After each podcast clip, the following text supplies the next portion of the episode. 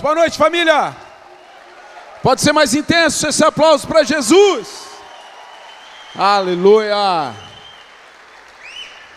Coisa linda, maravilhosa. Como é que vocês estão? Estão bem? Tá bem mesmo? Tá tudo legal com essa pessoa que está aí do teu lado? Você perguntou para ela se está tudo bem mesmo? Aproveita agora, marido, pede perdão, vai. Pede perdão que você não deu atenção para ela hoje, ficou vendo o jogo. Levou ela naquele restaurantezinho merreca, pede perdão. Pede perdão, esposa, que você fez hoje o almoço com raiva. Vai. Olha, olha, povo. Tem uma coisa para dizer para você. É hoje. Quem crê que é hoje? Ei, glória! Quem crê que é hoje? Pastor, é hoje o que? Não sei, recebe. É hoje. Amém? Olha para quem está do teu lado e diz assim: é hoje. É outra oportunidade para o marido aí, né? É hoje. É hoje, mas de hoje não passa. Nós estamos no mês do Gospel Aholic. Uh, uh, uh, uh. Vivendo a loucura do Evangelho. Tem alguém que já fez uma coisa louca esse mês, assim? Tendo a ver com o Evangelho, né? Tendo a ver com a vida cristã. Teve alguém? Ah, eu, pastor, evangelizei no lugar que eu estava e eu, meu Deus, eu lembrei do tema do mês, que é para fazer alguma coisa diferente, ser arrojado. Será que tem alguém que está fazendo alguma coisa diferente nesse mês? Sim ou não? Amém, glória a Deus. Nós somos chamados para ver o Evangelho que é novidade de vida. Nós somos chamados para pregar as boas novas. Nós fomos chamados, e Paulo fala isso em Romanos 12, a respeito de uma renovação de mente, para que a gente possa experimentar o melhor de Deus, amém? Então, esse mês, essa série tem que provocar algo em você, essa série tem que te incomodar de alguma forma, e nessa noite você vai ser ativado para algo sobrenatural. Coloca o tema da ministração de hoje, coloca o tema para mim, por favor. Leia comigo, um, dois, três e. Uou! Três pessoas. Você vai falar e eu não vou mais pedir para você falar com o irmão. É a última vez. Depende, pode ser que eu peça de novo. Mas aí, três pessoas. Fala esse tema para três pessoas ao teu redor. Três pessoas, três pessoas. Quem crê que existe um milagre aí esperando por você? Oh glória! É povo que gosta de milagre. Eu gosto de milagre. Mas interessante, existe um milagre esperando por mim, então quer dizer que eu preciso ir até ele. Opa! Eu preciso ir até ele. Existe algo que já está esperando por você. Existe uma promessa que está esperando por você, facinha, facinha. Mas você precisa caminhar na direção dela. Não dá para ficar parado, não. Quero ler com você. Vamos direto ao assunto, porque hoje vai ser forte, irmão. Vai ser forte. 1 Samuel capítulo 17, a partir do verso 1. O texto diz assim: Os filisteus reuniram seu exército para a batalha acamparam em Éfes-Damim, entre Socó e Judá e Azeca. Em resposta, Saul reuniu as tropas israelitas perto do vale de Elá. Assim, os filisteus e os israelitas ficaram frente a frente, em colinas opostas, com o vale entre eles. Então Golias, um guerreiro filisteu de Gate, saiu das fileiras do exército filisteu. Ele tinha dois metros e noventa de altura, usava um capacete de bronze e vestia uma couraça de escamas de bronze que pesava 60 quilos. Também usava caneleiras de bronze e carregava no ombro um dardo de bronze. A haste de sua lança era pesada e grossa, como o eixo de um tear, e a ponta de ferro da lança pesava cerca de sete quilos. Seu escudeiro caminhava à frente dele. Golias parou e gritou para as tropas israelitas: Por que saíram todos para lutar? Eu sou filisteu e vocês são servos de Saul. Escolha um homem para vir aqui lutar comigo. Se ele me matar, seremos seus escravos, mas se eu o matar, vocês serão nossos escravos. Desafio hoje o exército de Israel. Mandem um homem para lutar comigo. Quando Saul e os israelitas ouviram isso, ficaram aterrorizados e muito abalados. Davi era filho de Jessé, efrateu de Belém, na terra de Judá. Na época do rei Saul, Jessé era idoso e tinha oito filhos. Os três filhos mais velhos de Jessé, Eliabe, Abinadab e Simeia, haviam se alistado no exército de Saul para lutar contra os filisteus. Davi era o mais novo, seus três irmãos mais velhos seguiam o exército de Saul, enquanto Davi ia e voltava para ajudar seu pai a cuidar das ovelhas em Belém. Durante 40 dias pela manhã e à tarde, o guerreiro filisteu se apresentava diante do exército israelita e o desafiava. Um dia, Jessé disse a Davi: Leve depressa para seus irmãos que estão no acampamento este cesto, com grãos tostados e estes dez pães. Leve também esse, esses dez queijos para o capitão deles. Veja como estão seus irmãos e traga notícias deles. Os irmãos de Davi estavam com Saul, o exército israelita, no vale de Elá, lutando contra os filisteus. Davi deixou as ovelhas com outro pastor e na manhã seguinte partiu bem cedo com os presentes, como Jessé havia ordenado. Chegou ao acampamento quando o exército israelita saía para o campo de batalha com gritos de guerra. Logo, filisteus e israelitas estavam frente a frente, exército contra exército. Davi deixou suas coisas com o responsável pelos suprimentos e correu até a frente de batalha para saudar seus irmãos. Enquanto falava com eles, Golias, o guerreiro filisteu de Gade, saiu das fileiras do exército filisteu. Davi ouviu gritar seu desafio habitual. Quando os israelitas viram Golias, começaram a fugir apavorados. Vocês viram aquele homem? Perguntavam uns aos outros. Ele, ele sai todos os dias para desafiar Israel. O rei ofereceu uma grande recompensa para quem o matar dará uma de suas filhas como esposa e isentará toda a família dele de pagar impostos. Então Davi perguntou aos soldados que estavam por perto: O que receberá o homem que matar esse filisteu e acabar com suas provocações contra Israel? Afinal de contas, quem é esse filisteu incircunciso para desafiar o exército do Deus vivo? Os soldados repetiram o que tinham dito e confirmaram: Sim, essa será a recompensa para quem o matar. Quando Eliabe, irmão mais velho de Davi, o ouviu falando com os soldados, ficou furioso e perguntou: O que está fazendo aqui? Não devia estar tomando conta daquelas poucas ovelhas? Conheço sua arrogância e suas más intenções. Por que, por que apenas você quer apenas, perdão, ver a batalha? O que eu fiz agora, disse Davi. Só fiz uma pergunta. Então foi até outros soldados e fez a mesma pergunta. E recebeu a mesma resposta. Alguém contou ao rei Saul o que Davi tinha dito e o rei mandou chamá-lo. Amém. Glória a Deus. Doce Espírito Santo, fale aos nossos corações e que essa palavra possa nos ferir ao ponto de nos transformar.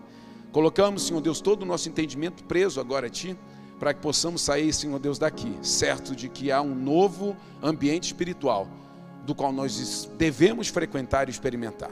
Consagramos tudo em Tuas mãos, no nome santo de Jesus. Amém.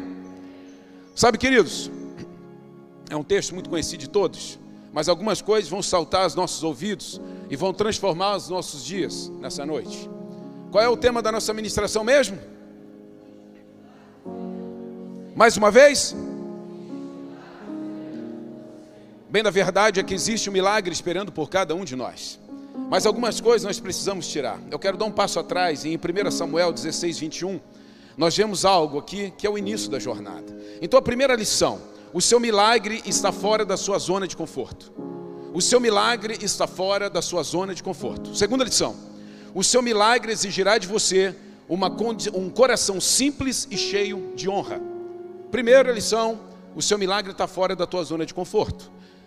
Segunda lição: para que você comece a acessar esse grande milagre que te espera, você vai precisar ter um coração simples e cheio de honra. Por que, que eu dei um passo atrás e falei para que lêssemos apenas dois versos de 1 Samuel 16? Fala assim: Davi se apresentou a Saul e começou a servi-lo. Saul gostou muito de Davi e tornou seu escudeiro. Então Saul enviou uma mensagem a Jessé pedindo: Deixe que Davi continue, meus, continue a meu serviço, pois estou muito satisfeito com ele. Amém. Vamos lá. Nós temos aqui uma história. Nós temos aqui uma construção da parte de Deus com Davi. Nós lemos o começo de 1 Samuel 16, a chamada de Davi, onde o profeta Samuel vai até a casa de Jessé para ungir, segundo a direção de Deus, um de seus filhos. E ali passa por uma jornada de todos os filhos até chegar então a Davi. E naquele momento o profeta Samuel derruba azeite sobre a cabeça de Davi e unge rei. Quando Davi é ungido rei, Saul perde do Espírito Santo de Deus. Então ele começa a ser atormentado. Ele começa a ser atormentado, ele começa a passar por momentos de aflição. E naquele momento os conselheiros que estão perto dele falam a respeito de um jovenzinho que poderia vir até ele e tocar um instrumento para trazer paz ao seu coração. Então Davi é trazido para dentro do palácio. Davi tem a primeira aproximação com Saul. E naquele momento ele vinha tocar a harpa. E através daquele movimento ele acalmava o coração de Saul. Então Saul se sentiu tão bem com a presença de Davi que ele falou: "Eu quero que esse menino fique comigo". Falou com Jessé e falou: "Eu quero que esse menino permaneça do meu lado". Por que, que eu falei a respeito das primeiras duas lições? A primeira delas, o teu milagre não está na zona de conforto, e a segunda, você vai ter que ter um coração simples e humilde. Porque o que nós vemos é que Davi estava no lugar bom. Diga, ele estava no lugar bom. Ele estava servindo ao rei e o rei estava gostando muito do seu serviço. Ele estava servindo ao rei e o rei já estava é, gostando de tê-lo por perto. Mas de repente o seu pai grita num dia e fala assim: Davi então servia ao rei, ia lá cuidar das ovelhinhas, servia ao rei, ia lá cuidar das ovelhinhas. Ele ainda tinha um coração simples, ele se sujeitava a algumas coisas, mesmo tendo já uma palavra do rei sobre ele. Querido, pergunto para você: se você estivesse dentro do palácio e o rei gostasse de você, será que você ainda ia sair para cuidar das ovelhas do seu pai? Ei, será que você consegue sair da onde você está hoje, do status que você está hoje, das pessoas que falam a respeito de você e que fazem você inchar, sabe, a respeito de quem você é? Será que você conseguiria dar um passinho atrás e voltar a cuidar das ovelhinhas? Mas tem uma coisa a mais ainda: não era só cuidar das ovelhinhas. De repente, Gessé, o seu pai, fala o seguinte: Ei filho, eu quero que você vá agora à zona de guerra e leve lá uns pãezinhos para os seus irmãos e um queijo para o capitão de guerra.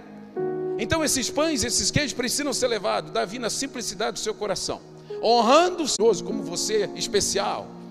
É difícil demais você abandonar uma condição dessa. Somente um coração simples e um coração de honra conseguiria isso. Então a primeira ativação do grande milagre de Davi, o início do seu ministério, passa por isso: simplicidade e honra não estava ali onde estava confortável para ele. Ele precisou sair da zona de conforto. Mas ele precisou ter um coração simples e um coração de honra. Ele ouviu seu pai e obedeceu. Todos estão comigo? Deus usará dos seus meios para nos posicionar em lugares onde uma decisão correta mudará toda a nossa vida. Davi vai levar comida para os irmãos. Sabe, querido, Deus vai usar dos seus meios. Nesse momento, Deus usa pães e queijo. Nesse momento, a desculpa era pães e queijo. Naquele momento, Deus queria colocar Davi diante de Golias. Mas como que eu faço isso? Como que eu levo esse menino lá sem amedrontá-lo? Como? Então, Davi, vem cá.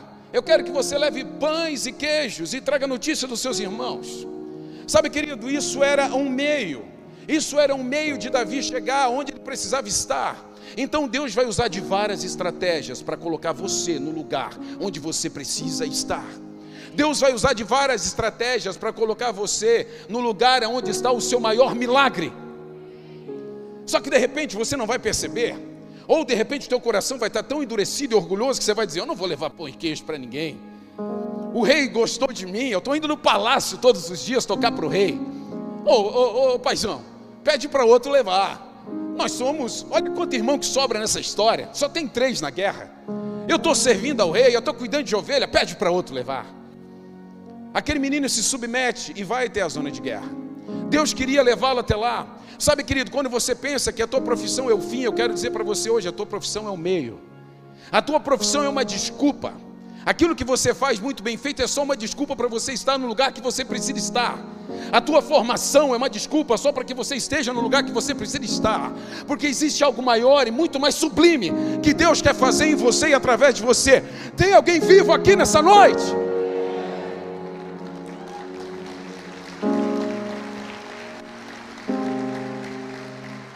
O que a gente percebe é que quando Davi Davi foi enviado para levar mantimento para os irmãos, mas quando identificou a missão, logo resolveu cumpri-la.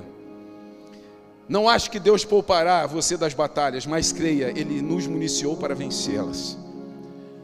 Davi foi lá. O que, é que o texto que eu acabei de ler, quem prestou atenção vai lembrar. Davi chegou com os pães, com o queijo, e ele chega numa zona de guerra.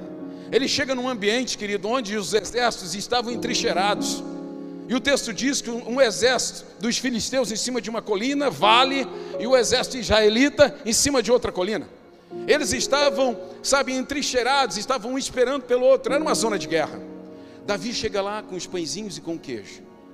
Mas no primeiro movimento de Davi, quando ele começa a correr e observar e enxergar, ele viu: opa, não é essa a minha guerra, não é isso que eu vim fazer aqui, tem algo maior, tem uma missão além, tem um propósito que vai além dos pães e do queijo. Então ele ouve aquele filisteu falar. Sabe, querido, o nosso problema é que quando a gente identifica a batalha, a gente foge dela. Eu vou dizer um negócio para você: Deus quer que você lute as suas guerras.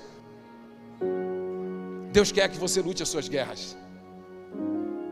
Se dissessem de repente para Davi, vá lá, porque você vai ter que enfrentar um gigante de 2,90m, encoraçado, um gigante que já está 40 dias provocando um exército inteiro, e esse exército não se move de medo, esse homem não iria até lá. Mas então o Senhor manda ele apenas levar pães e queijo para os irmãos e deixar com que os olhos desse vissem aquilo. Não acho que Deus nos poupará das batalhas, mas creia, Ele nos municiou para vencê-las. João 17,15. Não peço que os tire do mundo, mas que os livre do mal. O grande problema é que nós estamos querendo, e a igreja fez por muito tempo isso. E eu vou dizer que desde o primeiro século, quando a igreja estava muito bem posicionada, a igreja era uma autoridade na sociedade. A igreja tinha última palavra na sociedade, e é isso que a igreja precisa ter novamente. Ela é a autoridade dos céus na terra. Se tudo fluísse da igreja, a igreja viva de Jesus e não a religião, nós seríamos muito mais iluminados e a sociedade seria muito mais iluminada por causa da igreja. Então, querido, o Senhor não quer te poupar. Por quê? Porque Ele já venceu por nós. Ei, no mundo tereis aflições, mas fique tranquilo, eu venci o mundo. Não é você, ah, pastor, eu não quero ter aflição, essa conta não dá. Você não pode orar dessa forma, porque você vai passar por aflições, mas fique tranquilo, o Senhor venceu e nós vencemos nele. Ei, não peço que os tire do mundo, mas somente que os livre do mal. O Senhor não está tirando você das suas batalhas, o Senhor está te municiando para que você vença as suas batalhas.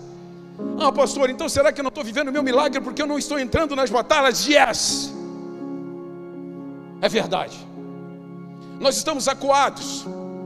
Nós estamos acuados, nós estamos no cume da colina, observando o inimigo. Querido, havia um clima eminente de guerra naquele lugar. Havia um, um conflito iminente, ia acontecer alguma coisa. Mas o que nós vemos Paulo falando em 8:31 de Romanos, se Deus é por nós, quem será contra nós? E no 37, nós somos mais que vencedores por meio daquele que nos amou. Ei! Há uma vitória sobre os nossos ombros, eu preciso jogar o jogo.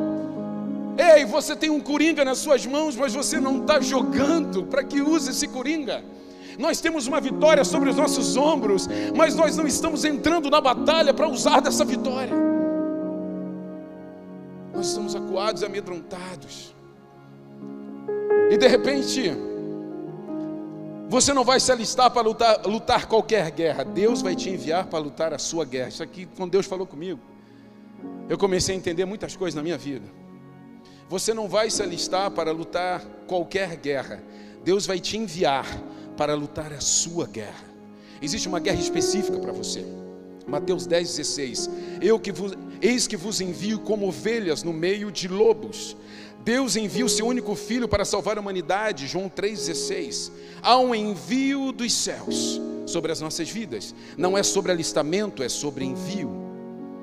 Não fuja da sua guerra, pois você vai estar fugindo do seu destino. Não fuja da sua guerra, porque você vai estar fugindo do seu destino. Sabe, querido, quando nós vamos de novo para o desenho, Davi chega e naquele momento Davi passa pelos seus irmãos, ele começa a perguntar e falar com todos que estão ali, e ele vê aquele conflito iminente que estava por vir. E ele ouve falar do filisteu. Agora eu pergunto para vocês: o texto diz que tinham três irmãos de Davi que estavam lá no exército de Saul, sim ou não? Os três irmãos mais velhos de Davi estavam lá no exército, e o texto diz que eles se alistaram. Os três irmãos se alistaram, Davi foi enviado. Aquela guerra não era deles, aquela guerra era de Davi. Sabe, querido, não lute qualquer guerra, lute a guerra que o Senhor te enviou. Você é médico, lute a sua guerra na medicina, na área da saúde. Você é professor, lute a sua guerra dentro das universidades, das escolas. Você é pastor, lute sua guerra dentro das igrejas, na sociedade, no conselho. Você é um profissional liberal, um empreendedor, lute sua guerra dentro do mercado. Você é um, um, empregado, um empregador, lute sua guerra dentro da sua casa, sua família. Você é um pai, lute a sua guerra de paternidade. Você é um marido, lute sua guerra sobre família e casamento. Você foi enviado para uma guerra, não adianta se alistar na guerra dos outros. Os três irmãos de Davi, aquele mesmo, que quando o profeta Samuel chega e ele olha, nossa, Eliabe é você. E ele faz, no olhar, ele acha que, não, é esse que eu vou ungir rei, não é, é esse, não é, é esse, não é. Os três se alistaram e estavam em cima do monte, acovardados. Agora um jovenzinho foi enviado. Quando você é enviado para uma luta, fique tranquilo.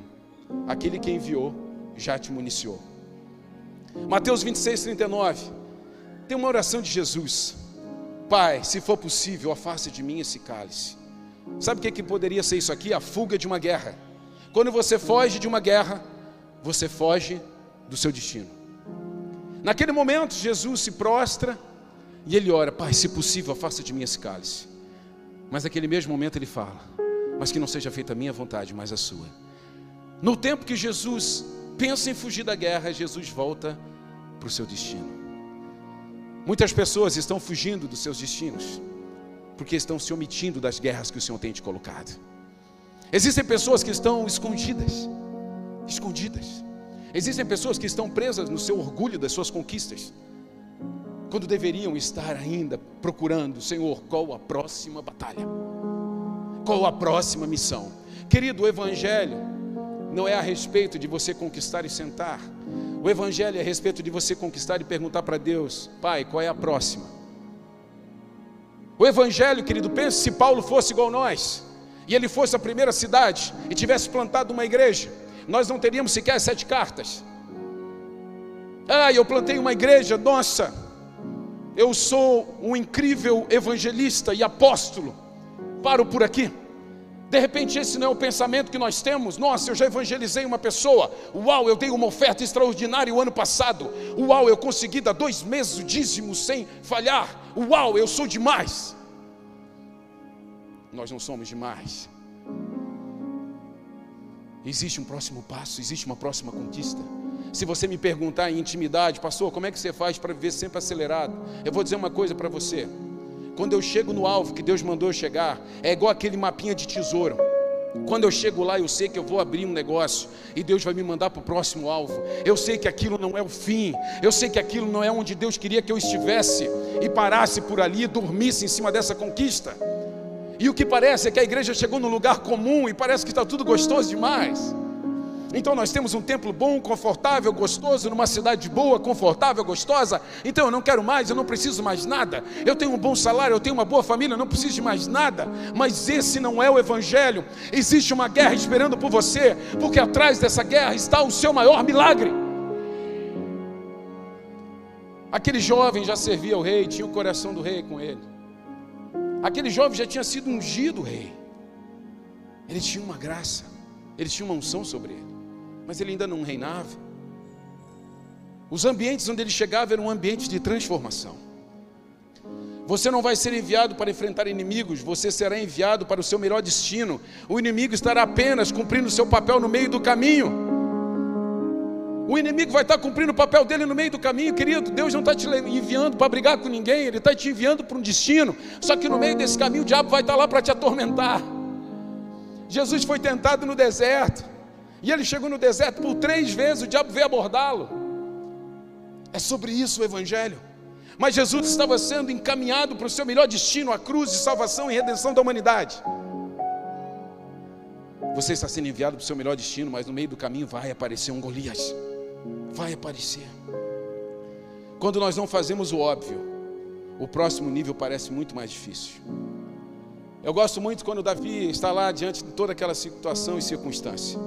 E de repente ele vê todo aquele aparelhamento dos exércitos, e ele vê aquele homem, mas ele não se importa com Golias. Ele não se importa com Golias. Ele fica atribulado, ele fica, o coração, imagino, criando imagens na minha cabeça, que aquele jovem fica atormentado, no bom sentido, e fica perguntando: como assim? Esse incircunciso está aqui desafiando o exército de Deus vivo. Como assim que ninguém está fazendo nada? Como assim que ele vai nos derrotar e nós vamos servi-lo como escravo? Como assim?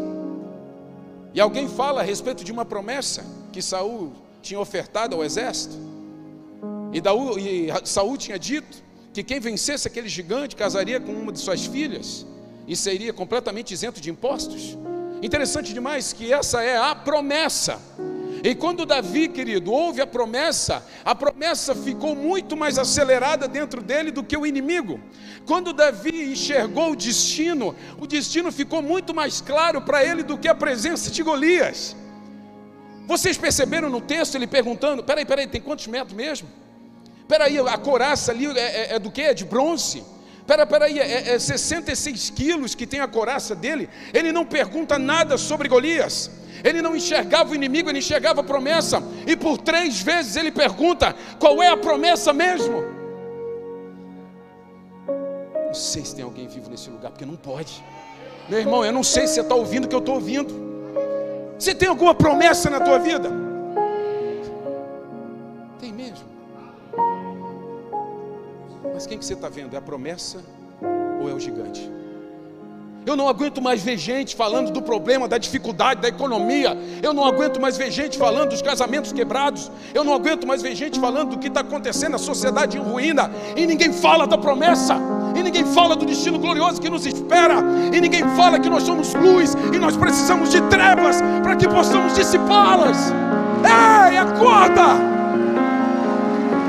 Nós viramos um especialista no caos. Davi, por três vezes, vai atrás e pergunta qual é a promessa mesmo, que chega a incomodar os seus irmãos. O que você está fazendo? O que você está perguntando? Tem gente que vai se incomodar com você quando você começar a falar de promessa. Tem gente que vai dizer que você é um orgulhosinho bobo. Tem gente que vai dizer o que, que você está fazendo aqui, isso aqui não é lugar para você. Os irmãos dele, as pessoas mais íntimas suas, vão dizer para você: sai daqui, esse não é teu lugar, volta para o teu lugar, seu pastorzinho de ovelha. Ele começou a falar de promessa, ele incomodou aquele povo todo. Ele começou a perguntar o que, que tem depois desse gigante. Ele não viu o gigante. Ele só queria saber o que, que tem depois desse gigante.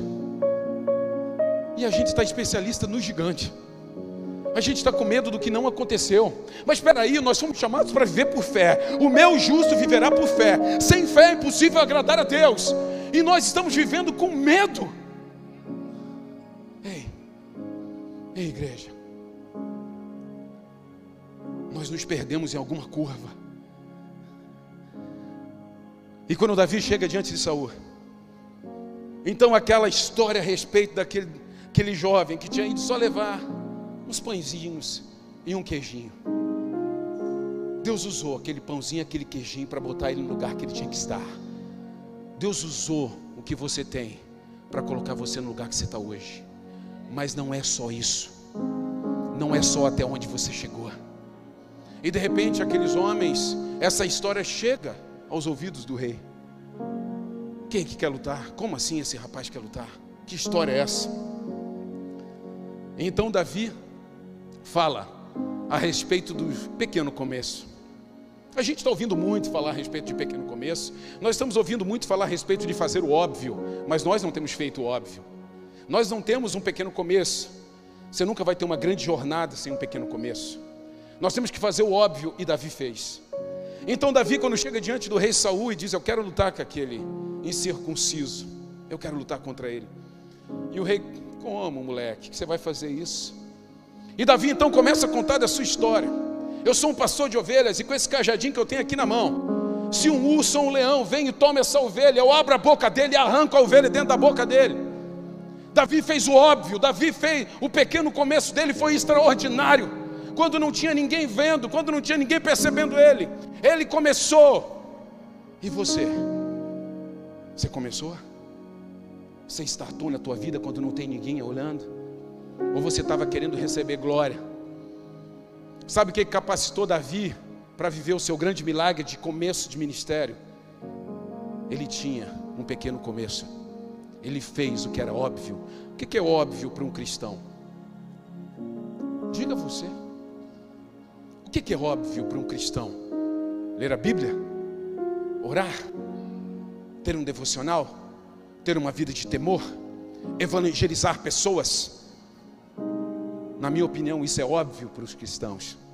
Amar o próximo, como o próprio Cristo nos amou.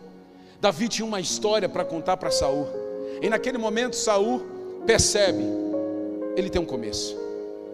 Vamos deixar que ele se preocupe com a jornada. Mas Davi estava olhando para a promessa, ele estava olhando para aquilo que o rei prometera, ele, estava, ele não queria saber do gigante, ele não queria saber do gigante, ele queria saber o que estava atrás do gigante. Sabe por que você não chegou ainda no seu maior milagre? Porque você viver, virou um especialista em problemas. Você virou um especialista em problemas. Você desistiu. Você desistiu. Ei, o teu maior milagre é o teu casamento e você estava querendo desistir dele. O teu milagre é uma família e você estava querendo abrir mão dela.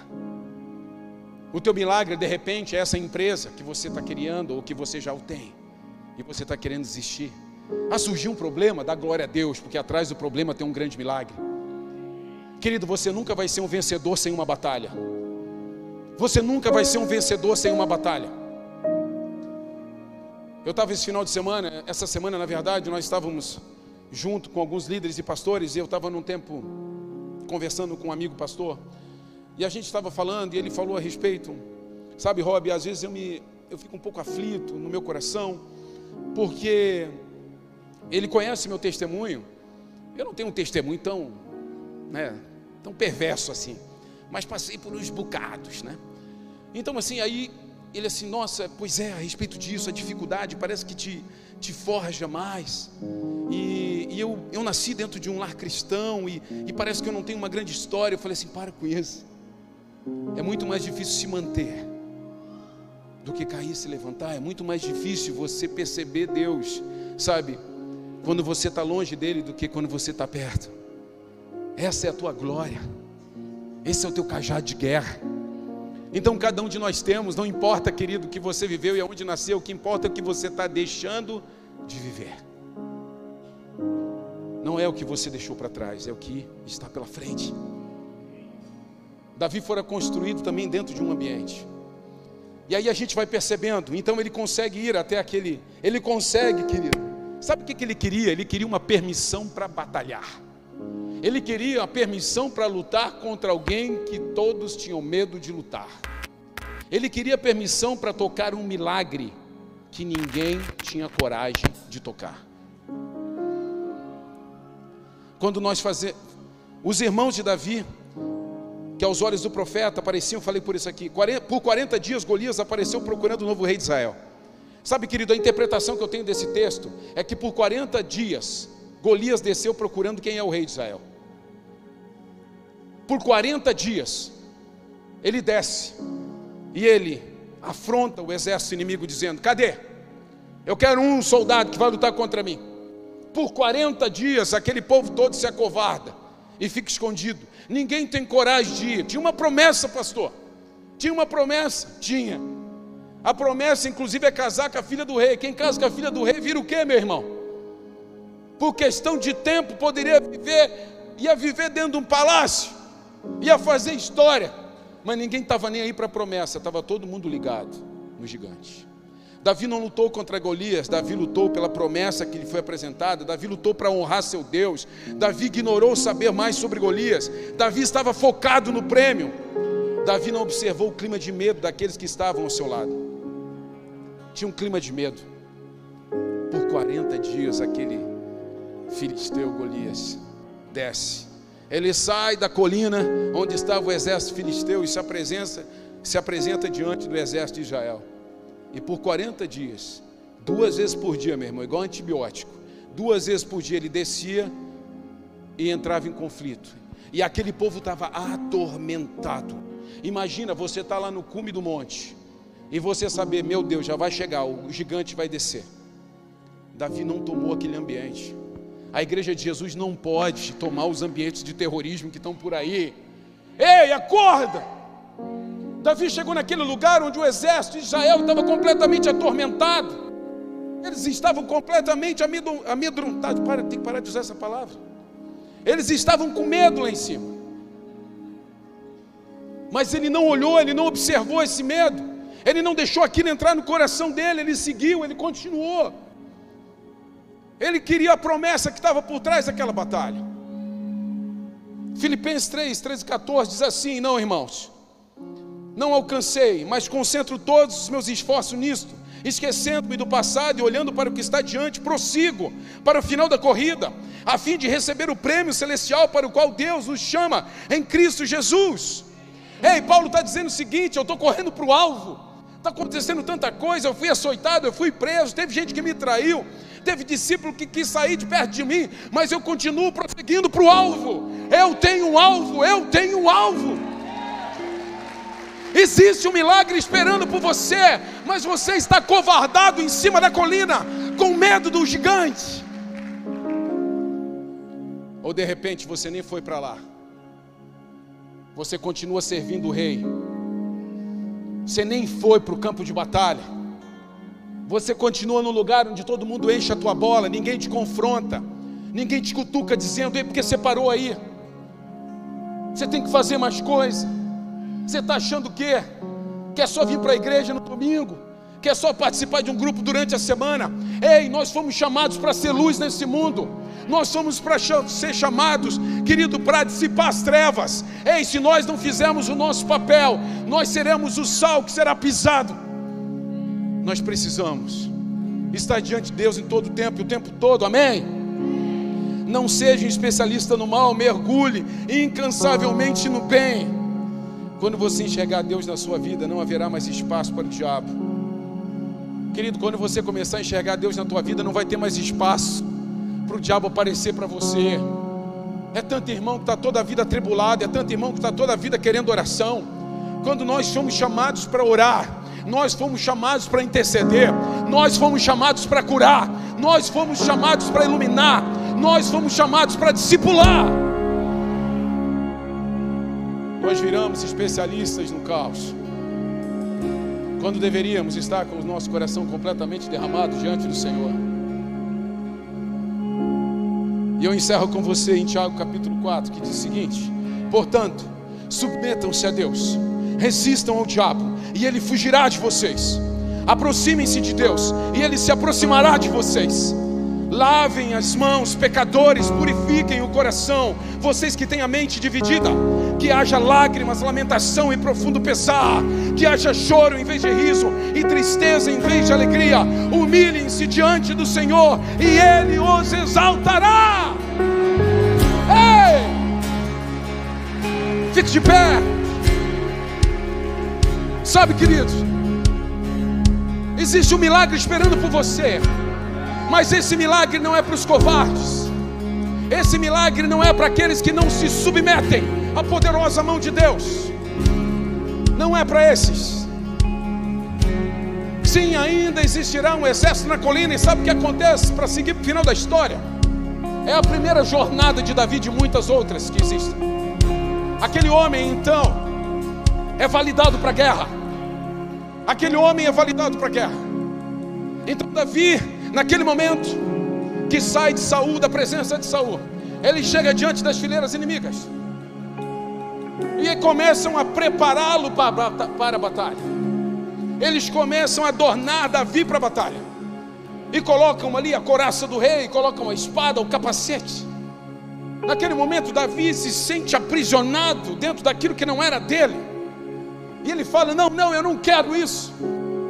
De repente eu estou falando com pessoas aqui nessa noite que saíram do palácio, foi para o campo de batalha, viram o inimigo e resolveram ir até a promessa, mas na hora de lutar, quiseram usar aquilo que não tinha. pessoas que travaram na hora da batalha, na hora de você vencer o seu gigante, você olhou para o lado e você pensou: ah, se eu tivesse a habilidade daquela mulher, ah, se eu tivesse o dinheiro daquele homem, ah, se eu tivesse a oratória daquele cara, ah, se eu tivesse a condição do fulano, ah, se eu tivesse a reserva financeira do ciclano, ah, eu poderia. Não, é nesse momento que você se perde. Porque Davi, naquele momento que eles começam a adornar e colocar vestes de guerra nele, que não eram dele, ele fala: Eu não quero isso. Deixa eu usar aquilo que eu tenho. Deixa eu usar aquilo que eu sei usar. Deixa eu usar aquilo que Deus já me deu. Quando você chegar diante do teu inimigo, ei, pare, não, não, não compare. Ah, o pastor está vencendo porque o pastor sabe fazer isso. O fulano está vencendo porque ele tem habilidade. O fulano está vencendo porque ele tem dinheiro. Ei, não é sobre isso. É sobre você acreditar naquilo que o Senhor já te deu. Então Davi chega naquele momento e ele fala: Não, eu não quero nada que não seja meu. Ele pega aquelas cinco pedras, aquela funda, e somente uma, e somente uma pedra tirada, vence aquele gigante. Ele chega até ele, corta a cabeça e volta. Naquele momento que ele aparece com a cabeça daquele gigante, o exército de Israel desce e atropela o exército dos inimigos. Ei, o milagre na sua vida vai gerar uma bonança na vida de muitas pessoas. O milagre na sua vida vai liberar muitas pessoas para sair do medo, para sair de climas tensos. Ei, a vitória na sua vida, o milagre da sua vida vai fazer com que muitas pessoas saiam do ambiente de covardia e desçam para avançar diante do Senhor. Epa, suia canta mais.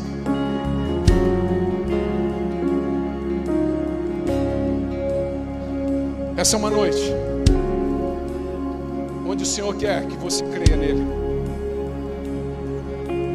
Ele quer te levar para um grande milagre.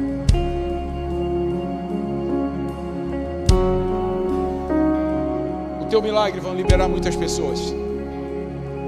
Existem pessoas que estão aprisionadas perto de você, que dependem de um ato de fé seu. Quero orar com você que crê nessa noite que existe um grande milagre esperando por você. Quem crê nisso, vem aqui à frente, eu quero orar com você.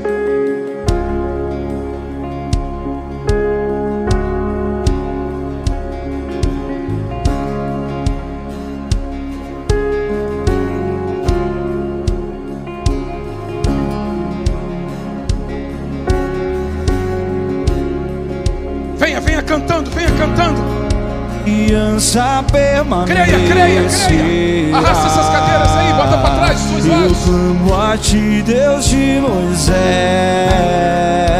Dê um passo de fé, mesmo que fique no corredor, mas dê um passo de fé. Mostre para o Senhor que você quer mais. Ei, desça da colina nessa noite.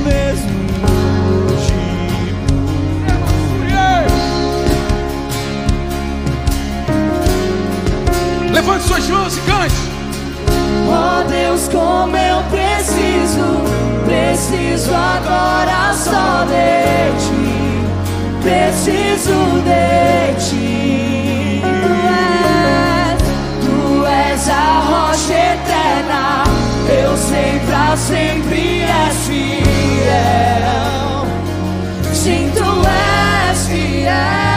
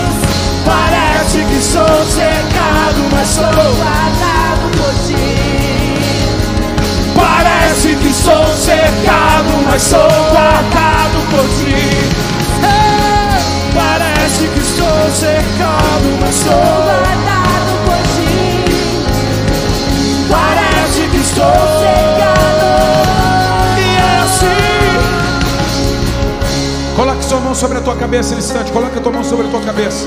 Você vai repetir uma oração comigo. Todos, todos, coloque sua mão sobre a tua cabeça.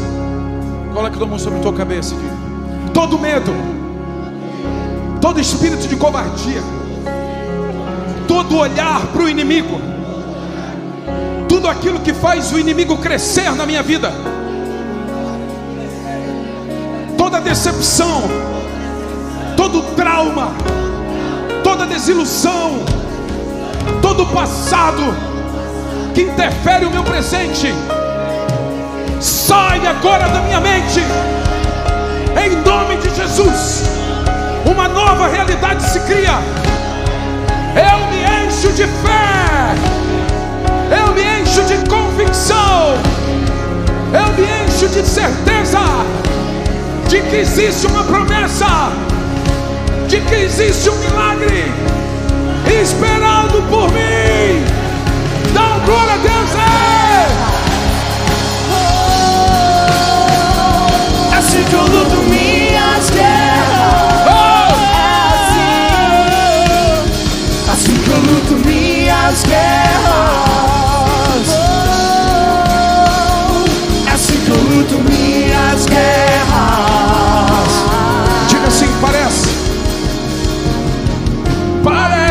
Estou cercado. Aleluia. Parece. Perceba, perceba os anjos de Deus acampados ao teu redor. Há uma promessa do Senhor. Há uma promessa. Há uma promessa. Ei, o seu doce Espírito Santo agindo em nós e a partir de nós. Parece Os que seus cercado, guardando mas com sou luz de fogo. por ti. Rena Massurier. Parece que sou cercado, mas sou guardado por ti. Parece que estou cercado, mas sou guardado por ti parece que sou cercado, mas sou guardado por ti. Assim que eu luto minhas guerras. Assim que eu luto minhas guerras.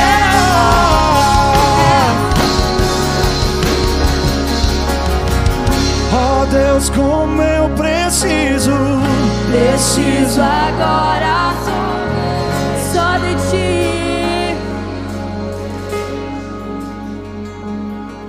Cante. Tu és a rocha eterna.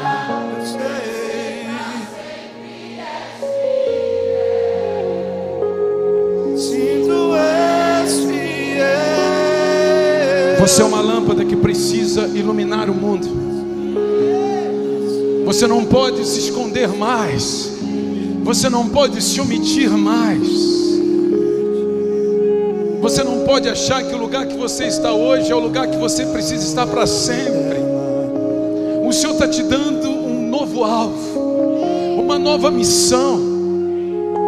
Ei, não se alegra, porque os espíritos se submetem a você. Se alegre, porque o teu nome está escrito nos céus. Se o teu nome está escrito nos céus, você pode ir aonde for, você pode fazer o que quiser, debaixo do Espírito Santo de Deus e de sua inspiração, e o Senhor estará com você, te conduzindo, te guiando. Há uma nova missão esperando por você, porque há um grande milagre esperando por você. Não fuja das batalhas, porque você nunca vai experimentar a vitória. Rema suia canta mais.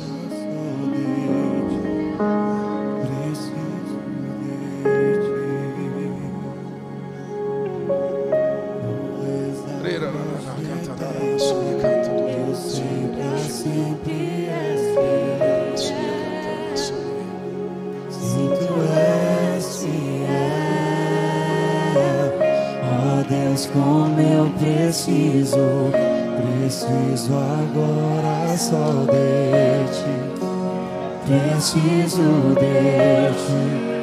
Tu és, Tu és a rocha eterna, eu sei pra sempre és fiel. Sim, tu és fiel. Aleluia. Aí onde você está, aí onde você está, fique aí onde você está.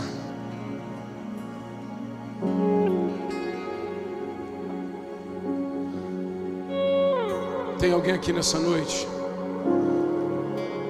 Pastor, eu creio que essa noite foi sonhada para mim no coração de Deus. Eu nunca confessei Jesus como Salvador de minha vida. Nunca ninguém orou por mim para que meu nome fosse escrito no livro da vida, mas nessa noite eu percebo que eu quero mais. O, prime- o primeiro milagre maior de todos que nós vamos alcançar nessa terra foi um milagre conquistado através do envio do único Filho de Deus, Jesus Cristo, sobre a terra. Esse é o maior de todos e o mais sublime. Que é nós saímos da condição de criatura, pecadora, num caminho de morte e destruição, e sermos conduzidos para um espírito de adoção. Saímos de um reino de trevas e ser conduzido para o reino do Filho do seu amor, através de Jesus Cristo, que é o único caminho, verdade e vida. Pastor, eu estou aqui nessa noite e eu quero entregar minha vida para Jesus, eu nunca o fiz. E eu creio que esse é o dia. Levanta sua mão onde você está, eu quero orar por você. Aleluia, glória a Deus. Aleluia, glória a Deus. Aleluia. Aleluia, glória a Deus. Aleluia. Aleluia, glória a Deus. Aleluia. Aleluia. Aleluia. Deixa eu chamar vocês aqui. Eu quero orar por vocês. Vem aqui, vem aqui, eu quero orar por vocês. Todo mundo que levantou a mão, vem correndo aqui na frente.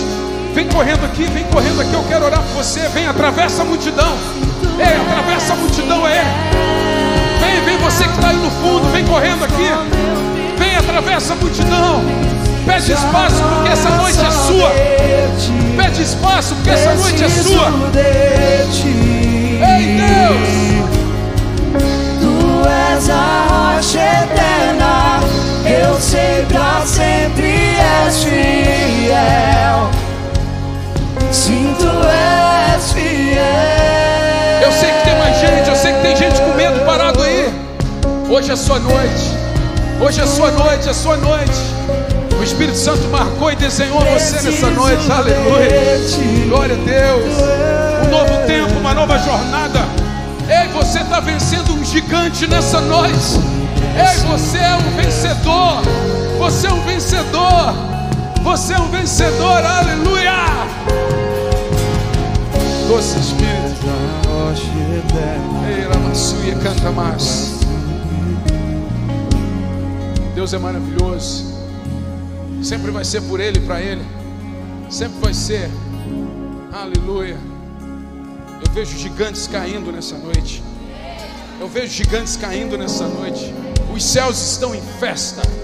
Os céus estão em festa. Amém, igreja? Levante sua mão aqui para frente. Vamos receber os nossos mais novos irmãos em graça e alegria. Aleluia. Nome de Jesus eu te peço, escreve o nome de Rose no livro da vida. Enche ela com teu amor e graça. Pai, eu te peço em nome de Jesus, escreve o nome de Ramon no livro da vida. Pai, escreve o nome de Franciele no livro da vida. Pai, escreve o nome de Angélica no livro da vida. Pai, escreve o nome de Luciano no livro da vida. Enche eles com teu amor. Que sejam, Senhor Deus, escolhidos por ti, por uma jornada sobrenatural nessa terra. Receba um abraço dos seus irmãos e dessa igreja. Aleluia! Tu és a rocha eterna, eu sei pra sempre és fiel. Levante sua mão e cante, igreja, levante. Ó Deus, como eu preciso, preciso agora só de ti, preciso de ti. Tu és a rocha eterna, eu sei pra sempre. Ei, não se mexa, meu irmão. Fique na tua posição. Já tá bom para você? Para mim não tá. Ei, já tá bom? Já tá indo embora?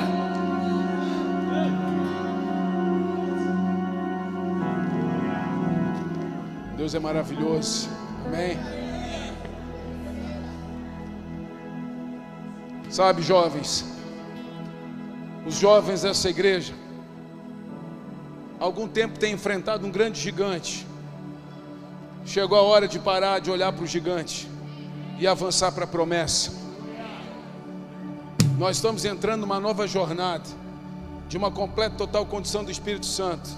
Querido, quando Deus, quando nós estamos, sabe, vestidos com a cosmovisão dos céus, é muito difícil você analisar o tamanho de Golias.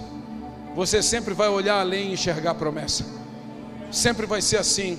Sabe por que, que Davi conseguia olhar para a promessa antes do gigante? Porque ele já tinha sido ungido. Querido, você já foi ungido para não enxergar mais o gigante tão grande, mas para começar a olhar para a promessa. O teu maior milagre está atrás da tua maior batalha. Creia no teu coração, levante suas mãos, feche teus olhos, vamos adorar o Senhor mais uma vez. Minhas lamparinas estão acesas.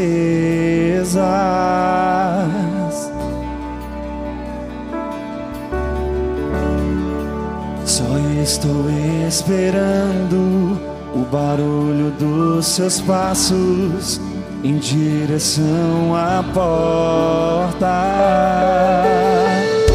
É só bater que eu vou abrir pra você entrar.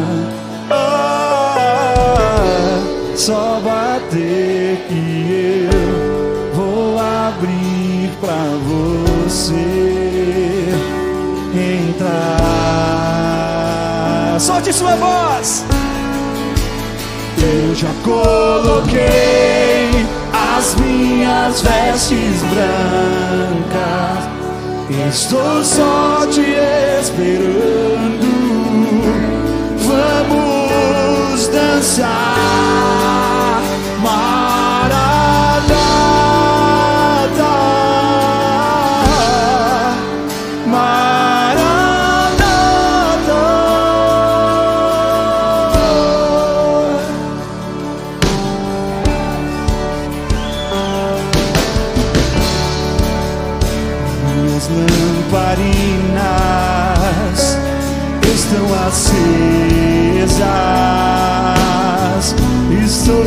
Esperando.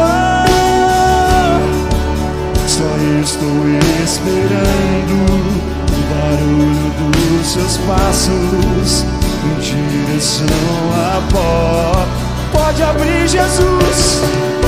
É só bater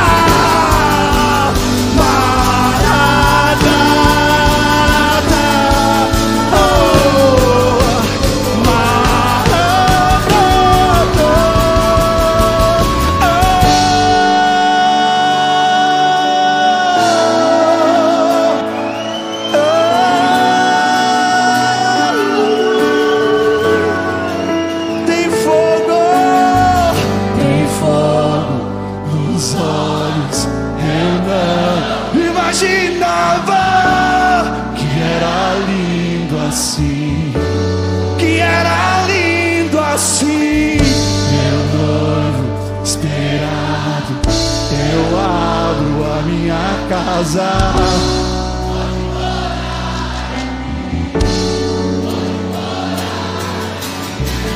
tem fogo nos olhos. Eu não imaginava que era lindo assim, que era lindo assim. Meu noivo esperado, eu abro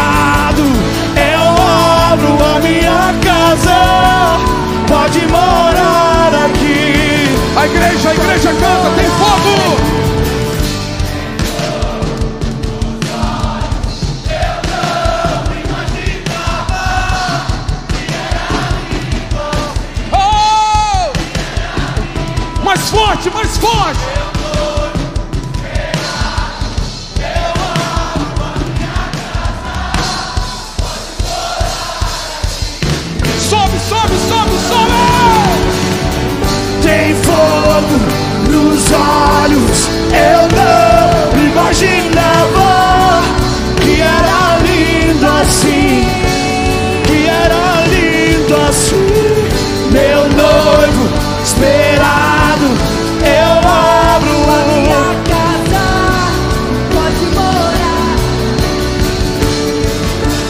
Eu já coloquei as minhas vestes brancas. Estou só te esperando.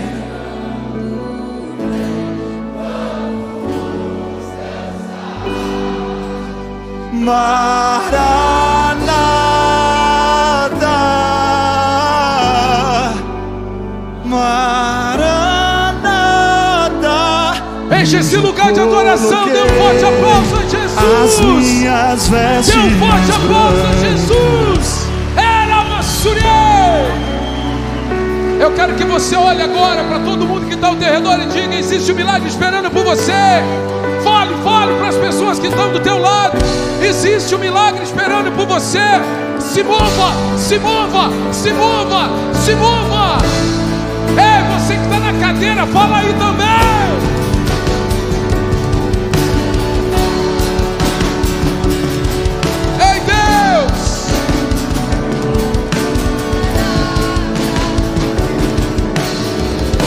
Levante suas mãos aí onde você está. Pai, em nome de Jesus, eu abençoo a vida desses homens e dessas mulheres. Eu abençoo essas famílias para que vivam o grande milagre de suas vidas. E nós sabemos que debaixo da condução do Teu Espírito Santo há muito que fazemos, há uma terra a ser iluminada. Senhor Deus, há um evangelho a ser pregado. Usa essas vidas para que o Teu nome seja conhecido e glorificado. Deus abençoe em nome de Jesus. E os que creem, digam: A minha casa pode morar aqui. Pode morar aqui. Tem fogo nos olhos. Eu não imaginava que era lindo assim. Que era lindo assim. Meu noivo espera.